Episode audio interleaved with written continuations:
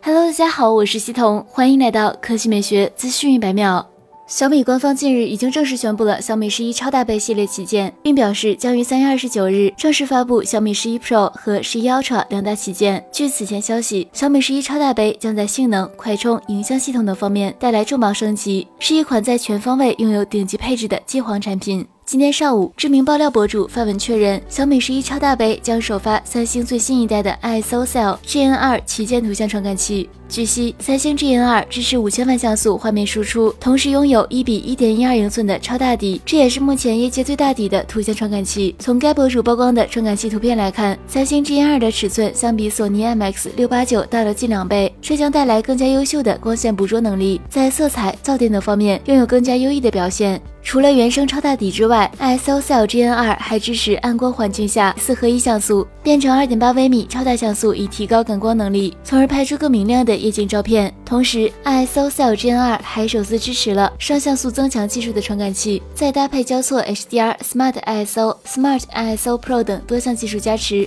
可以大幅提高夜景亮度，夜拍效果有望登顶，成为新一代夜视仪。另外，根据此前的爆料消息显示，小米十一超大杯还将带来更进一步的潜望式。长焦镜头，且此次潜望式模组比以前更加硕大，能带来至少一百二十倍变焦拍摄能力。综合目前已知消息，可以确定影像系统是此次小米十一超大杯的重中之重，将成为小米史上最强的影像机皇。